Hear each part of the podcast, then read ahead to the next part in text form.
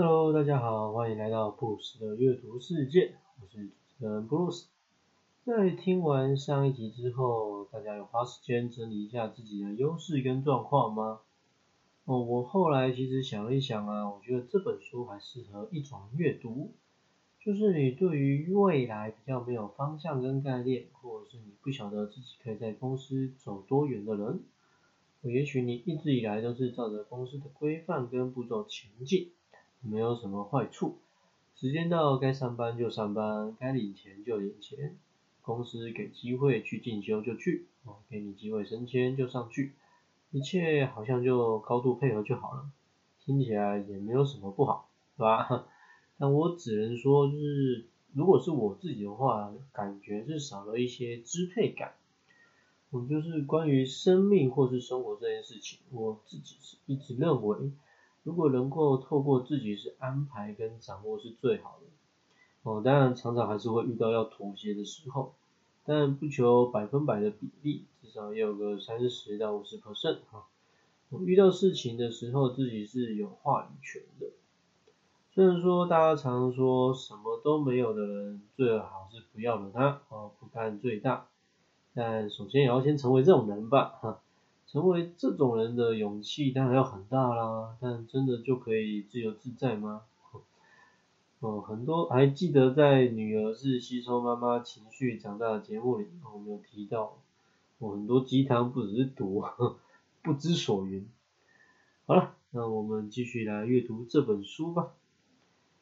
书本接下来的内容啊，有很多在介绍跟分析成功案例，呃，还有告诉大家有哪些团体合作模式，具备的要素要有哪些。那在这边呢，我就挑一些还是比较偏个人有机会操作的做分享了。首先是生态位模式，我们，这个部分的内容是在讲说，个体透过成为一个相对稳定的商业系统中的某个环节，找到商业生态中属于自己的位置或利基点。这个其实就是呃开头有说过的，大家可以整理一下自己的优势在哪边。那在书里面举的例子是，作者曾经在一家公司上班，进去的时候呢，刚好单位最有能力的前辈就决定要离开了，所以两个人之间其实没有太大的交集，而大家一直认为说这位前辈啊，如果继续待在公司里面啊，未来应该也是公司的重要干部之一。有一次聚会，刚好让作者再次遇到这个前辈，所以就礼貌性的问他说：“当初怎么会选择要离开呢？”那他得到的回应是这样的：作为公司的高级人员之一啊，在一次看报价单的时候，发现价差很大，一年至少可以帮公司省下五百万以上的人民币。哦，大家可以简单的算一下哦，就是等一样的事情，对一家公司来说。一年至少可以省下两千万的成本。然而，当前辈去跟公司的副总经理反映的时候，却不了了之。后来才知道，因为是公司副总的亲戚在负责这件事情。那怎么办呢？哈，最后只好直接找董事长了。那索性在公司待得久，名声还不错，董事长也比较明事理。哦，因此表面上这个前辈算是离职了，但就是算是直接承接这项业务的外包。整体来说，其实对公司并不算是真正的损失。而这位前辈自己呢，就继续发挥自己的所长，然后压力少了很多，收入呢更是就是当时的十倍啊。听到这边，也许你会觉得哪有这么刚好的事情？哦，当然，这可能真的是少数中的少数，嗯，不代表不可行呢。只是前提就是你的为人处事跟能力要先够好，不然你的长官在明里啊，也都没有用，对吧？OK，呃，这时候要再提一下，为什么要分享这本书呢？因为作者啊，不只是分析成功案例，我觉得他都有把关键要素做了整理跟分类。那对于很多人来说，这应该都是非常实用的，就是至少有一个大标题让你知道要如何入门。那关于生态位模式的关键呢，有三个。第一个是你要辨别核心价值为何。作者有提到一点，我觉得很重要，就是很多人会认为高风险就会伴随高报酬，啊，事实上就我自己当然也是这样觉得的，但作者认为这比较成立在金融领域，在其他的领域啊不见得适用。要是他来说的话，高报酬其实跟高价值才是息息相关的，价值的高低才是决定你变现能力的重点。所以才会好好的提升你的自己的势能，是属于最基本也是最重要的事情。第二个呢是适时的能力转换，简单说呢，你要找一个机会去换跑道。那我觉得这个就是对于一般人来说很容易进入两个想法。第一个想法就是说，我不知道我可以干嘛，哦，我我想干嘛，而且就算我想到了，我也没有能力去做。第二个呢是说机会就真的突如其来的来了，可是我没有具备足够的能力去转换，所以这这应该是蛮常大家会听到或遇到的。作者在这边的建议就是说，所以你要对自己要有规划跟期望，而且在拟定之后要提前两到三年去做准备。我许多人还是陷入说自己没有遇到伯乐的思维。但重点就是说，你根本就还没有变成千里马。第三个是交换资源，那这个我觉得就不用多说了，因为在现实中国生活里面，你很难真的透过个人的势能还不足够的时候去达到这个部分，所以大家可以先把焦点放在前两项就好。接下来要分享的是定位。这个东西大家应该或多或少有一些概念吧，就是你的取代性要比较低啊，你的价值要不同，然后要有发展的空间。但我觉得还是有个老生常谈的部分要跟大家聊聊，就是你一定要找自己有兴趣的。应该绝大多数的人都希望从事自己感兴趣的工作，因为可以做着自己喜欢的事情，然后以此为生。我的绝对是这辈子最快乐的事情之一。只是通常的现实就特别的骨感哈，即便读到研究所毕业，也不能保证有多少是从事相关工作的。作者在这边就有提供呃提出一个九宫格的定位方式，让大家可以参考练习。那就像开头说的，嗯，前三个呢，它就会是以持续高发展跟高不可替代性为主，高兴趣相关是最后一个类别。哎，啊，刚刚不是说 找自己有兴趣的很重要吗？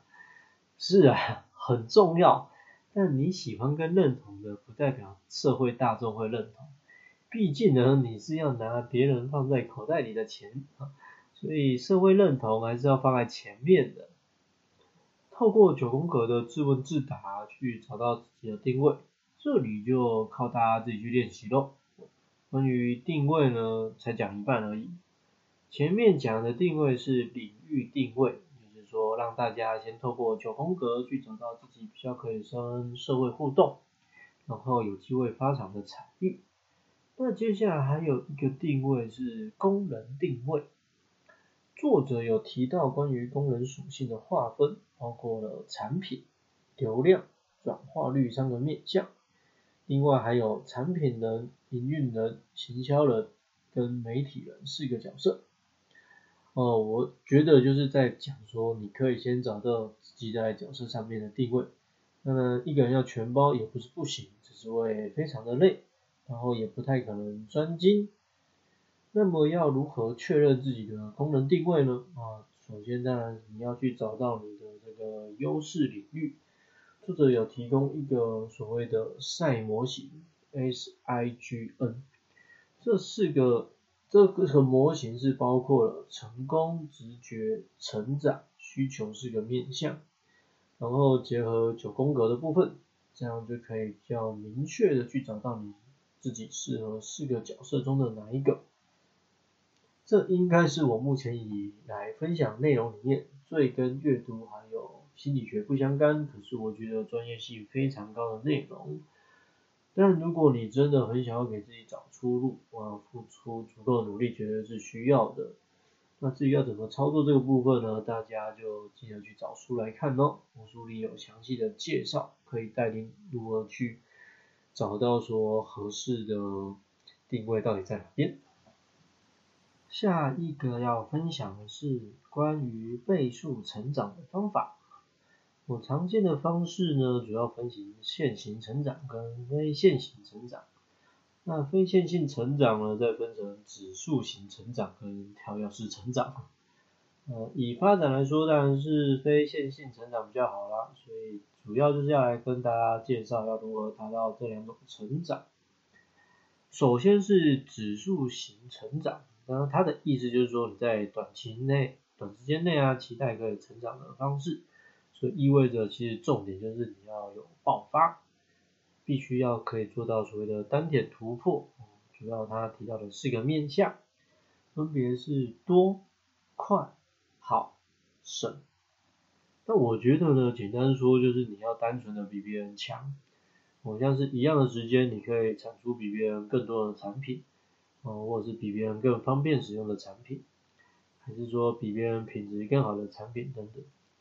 这个我觉得，如果是一个人要做到这个地步，应该要非常的拼命，或者是你在上市前就要做好足够多的准备跟存档，不然你就会一直被时间追着跑，到后面啊，你的品质不一定可以维持，喜欢做的事情就会慢慢成为了压力。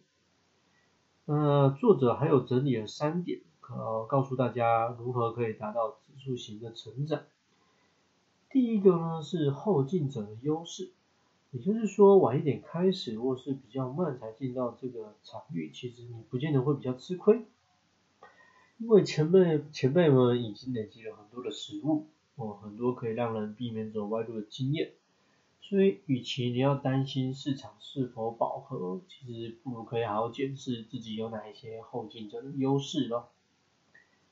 第二个是借势成长。嗯，简单说就是靠别人帮忙。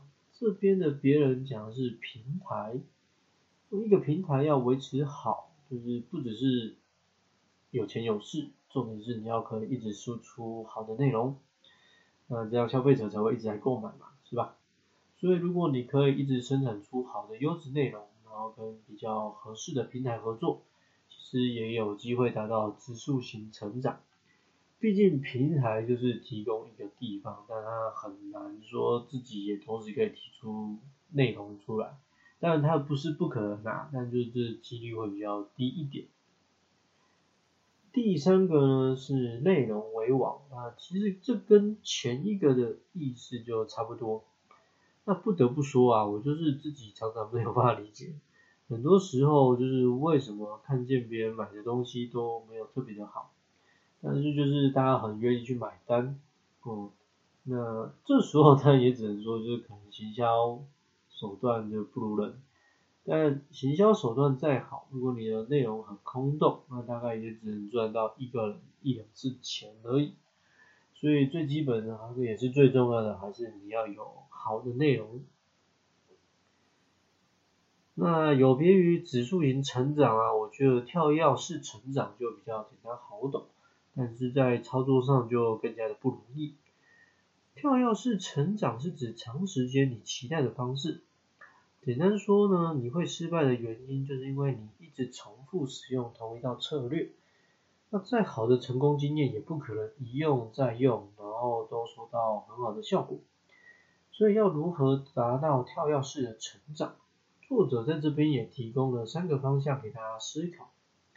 第一个是识别目前危机，简单说就是你这个东西还有多少的发展性呢？如果你的成长空间已经有限，甚至可能已经开始下滑，那其实你就要有危机意识了。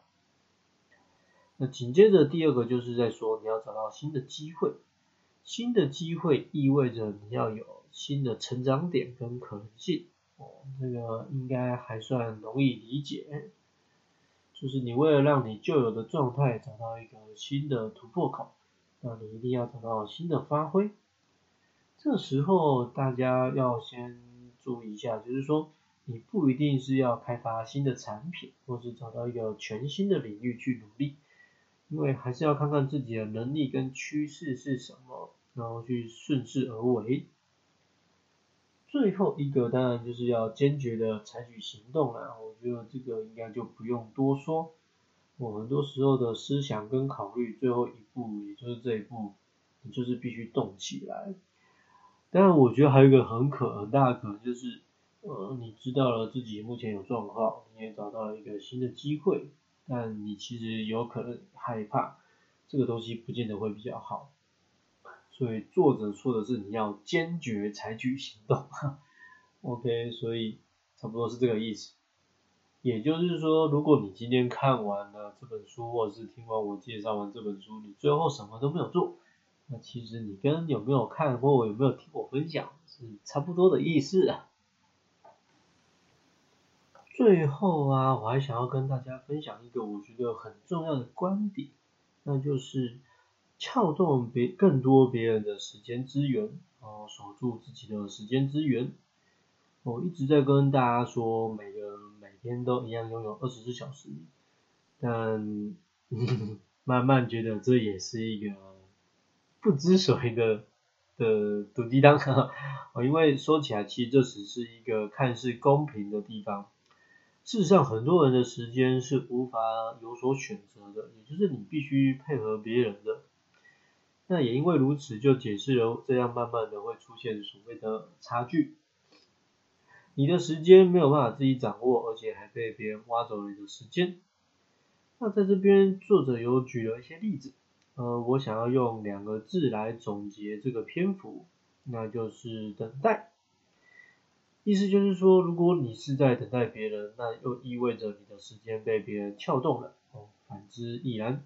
这样大家应该可以比较好理解了吧？下一集预告要跟大家分享的是吉米的《不爱读书不是你的错》。那作为这个还算举世闻名的绘本作者，刚好被我看到这本感觉跟阅读很有相关性的书籍，但也必须说它的内容有点跟我之前分享过的概念有所冲突。也就是说，你用几句话就把事情给讲完了，缺乏了故事性跟叙事性。那为什么我还是想要跟大家分享呢？嗯哼，好吧，如果你有兴趣，可以先去预约来看，或者等我来跟你聊聊。我是 Bruce，再见。